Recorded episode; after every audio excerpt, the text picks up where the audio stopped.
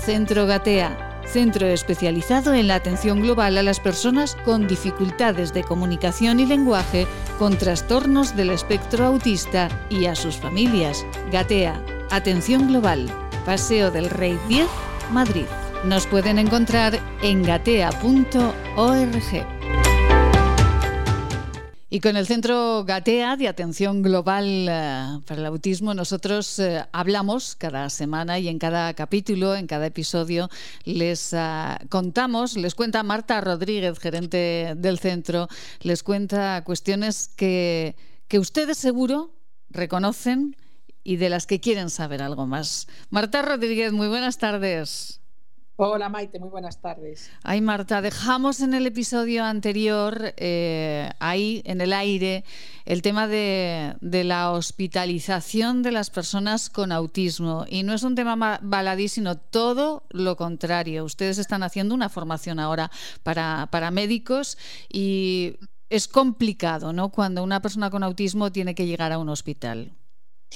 Mira, nosotros en Gatea, cuando desarrollamos el proyecto, mm, hicimos dos, como dos líneas de necesidades primordiales para cualquier familia, pero para nosotros especialmente necesarias y mal atendidas. Y una es la educativa, que un día, si te parece, hablamos sobre ella, todo lo que tiene que ver con la educación de nuestros chicos, las modalidades educativas, las necesidades de adaptación y todo eso. Y después lo que tiene que ver con la salud, pues como con cualquiera de nuestros hijos, nuestros hijos tienen esas dos áreas, la educativa y la salud, que son la base de la calidad de vida de una persona. En, el área sanitaria, lo que vivimos las familias es tener eh, personal sanitario sin la formación necesaria, pero hablo incluso de pediatras y de enfermeras, sin la formación necesaria en trastornos del espectro del autismo. Esa necesidad, las familias, yo creo que el 99% de nosotras tendremos, tenemos esa queja. Nosotros recogimos esa queja y decidimos dejar de quejarnos y hacer algo al respecto. Y nos sorprendió la acogida que tuvo que tuvo en el, pues en el sector, en el sector hospitalario. ¿Qué pasó? Pues que vino la pandemia y como siempre hablamos, todas las cosas tienen una cara y una cruz. Mm. Pues la cara de la pandemia es que empezamos a ponernos las pilas en Catea en relación a la formación online, que era lo que podíamos hacer, lo presencial se había terminado, teníamos muchas horas en casa y además de aprender a hacer intervención a través de, los ordenadores, a través de los iPads, usando la tecnología, decidimos hacer paquetes de formación para distintos sectores y uno de ellos fue para el sector hospitalario. Y bueno, pues le dijimos, mm, la percepción negativa que tenemos es que no tienen tiempo y ahora mismo en pandemia no nos parece el mejor momento. Y bueno, y yo dije, vamos a ver si eso es así. Lo hacemos, lo paquetamos, lo subimos a nuestra plataforma de formación y lo ofrecimos al Hospital 12 de Octubre de Madrid y fue impresionante, emocionante la acogida que tuvo en todos los departamentos de ese hospital. Y la acogida fue extraordinaria, Marta, porque hay muy poquita, imagino, muy poquita información y formación para los profesionales de la sanidad eh, respecto a las personas con TEA, ¿no? Pues imagínate que si en la carrera o en el grado de psicología, de psicopedagogía o de educación no ven autismo, pues en el de medicina, en el de enfermería, en las especialidades de MIR, de traumatología, otorrinolaringología y todas estas especialidades, ni de lejos ven lo que es un intervenir con una persona con, trastorno del espectro del autismo, que tiene pues eso, pues todas las hasta los entornos hospitalarios, las luces, el ruido, la falta de accesibilidad eh, cognitiva y sensorial hace que sea un entorno muy adverso para nuestros chicos. Y después el uso y el conocimiento de sistemas alternativos de comunicación. ¿Y cómo eh, vamos a si le parece, Marta, eh, vamos a eh, dar unas pinceladas eh, de, toda la formación que, ustedes han realizado para estos profesionales sanitarios en Madrid. vamos a dar una pinceladita de todo ello. ¿Cómo encarar el primer encuentro en un hospital cuando llega una persona con, con TEA? Bueno, pues nosotros defendemos la teoría validada en, la práctica, en, la, experiencia de las familias, la primera experiencia hospitalaria tiene que ser buena sí o sí, porque después hay que hacer un desaprendizaje de esa mala experiencia. Con lo cual tenemos que garantizarnos que la primera visita de una persona con autismo a un hospital, obviamente vamos a, quitar de aquí urgencias. Cuando vamos a urgencias, ahí hay que atender sí o sí. Pero imagínate que vamos a una revisión general, o vamos a un otorrino, o vamos a, a otro tipo de especialidades. Es preferible retirarse que sea hola, o sea, nosotros siempre llevamos eh, la fotografía del profesional y, una agenda de anticipación a nuestros chicos diciéndole a dónde vamos, cuándo vamos y con quién nos vamos a encontrar. Entonces, es preferible y nosotros recomendamos hacer una primera entrada que todo vaya bien, no conseguir el objetivo médico que perseguimos e irse, que forzar a esa persona a hacer una consulta, vamos a llamarla normal, y que esa experiencia sea mala, que produzca problemas de ansiedad, que, provoquemos problemas de conducta, que provoquemos que esa experiencia sea mala, porque después desaprender eso...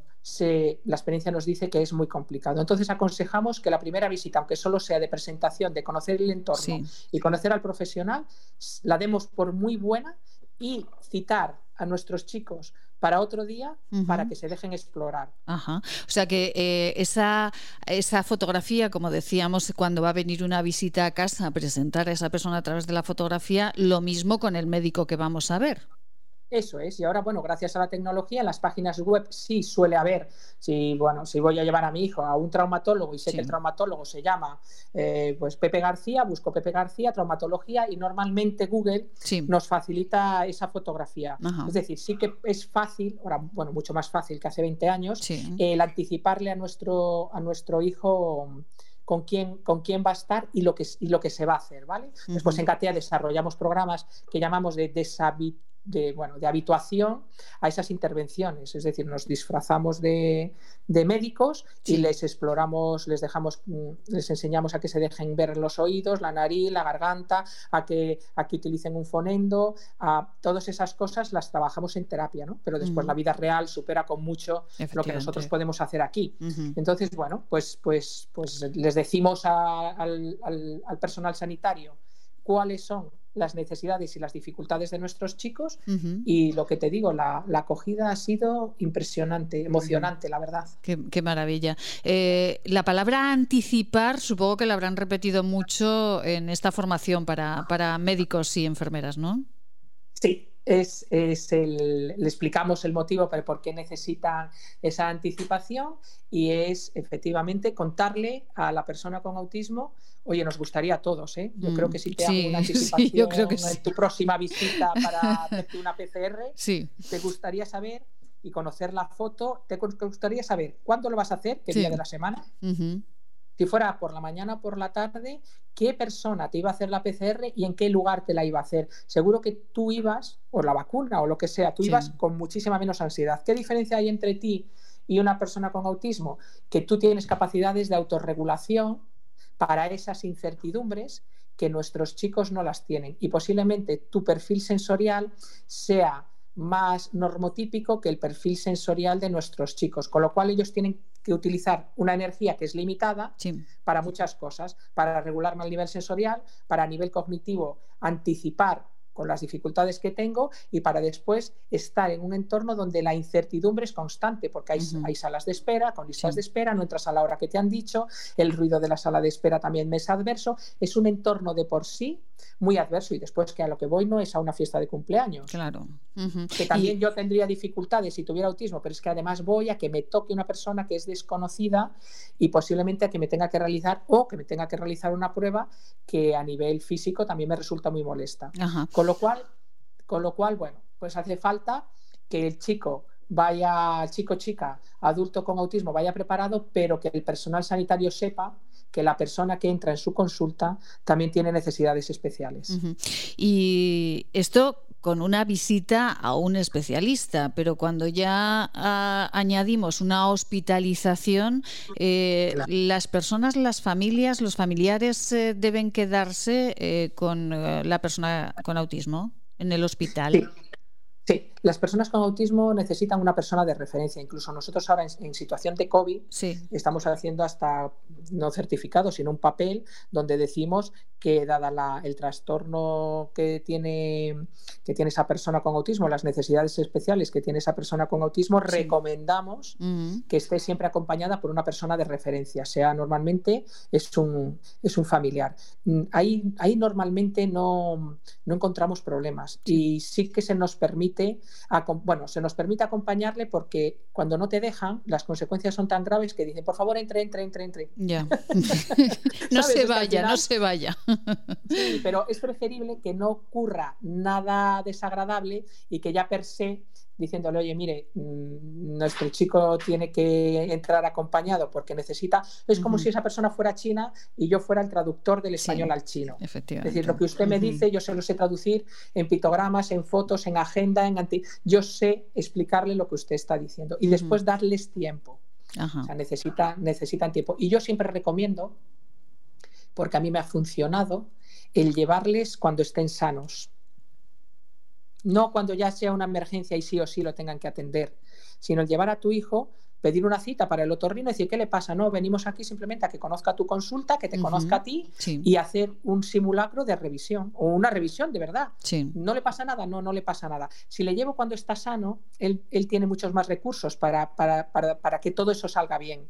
Si le llevo cuando le duelen los oídos o cuando tiene un dolor de garganta muy fiebre, tiene 39, estamos haciéndolo en una situación ya muy complicada. Efectivamente. Esto, eh, bueno, esa anticipación que hacemos eh, con otras cuestiones de la vida, con las personas con, eh, con trastornos del espectro autista, cuando vamos a un médico todavía, todavía más. Y esto, los, los médicos, el personal sanitario, ¿cómo lo ha recibido, Marta? Lo han recibido extraordinariamente bien, como nos cuenta, para, para informarse, para saber más, y les han dicho que era una necesidad absoluta el conocer todos estos detalles?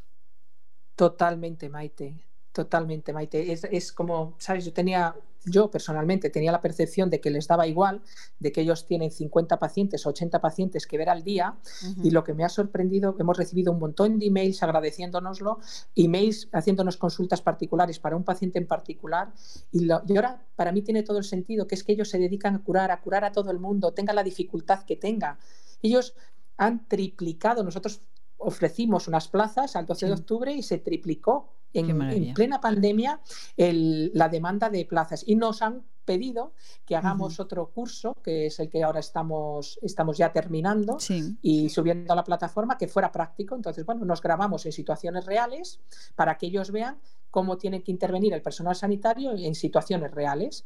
Obviamente actuamos, ¿no? Actuamos. Y bueno, ha, sido muy bonito porque ha habido tres chicos de, Gatea que, han querido hacer de actores para ayudar a otros niños. Maravilla. Y entonces, bueno, pues nosotros como actores hacemos una situación en la que las cosas no salen bien y después los niños mm. eh, actúan pero son niños que han tenido mucha intervención psicoeducativa e integración sensorial y de terapia ocupacional. Ellos van al dentista, se hacen una PCR un electroencefalograma saliendo todo bien.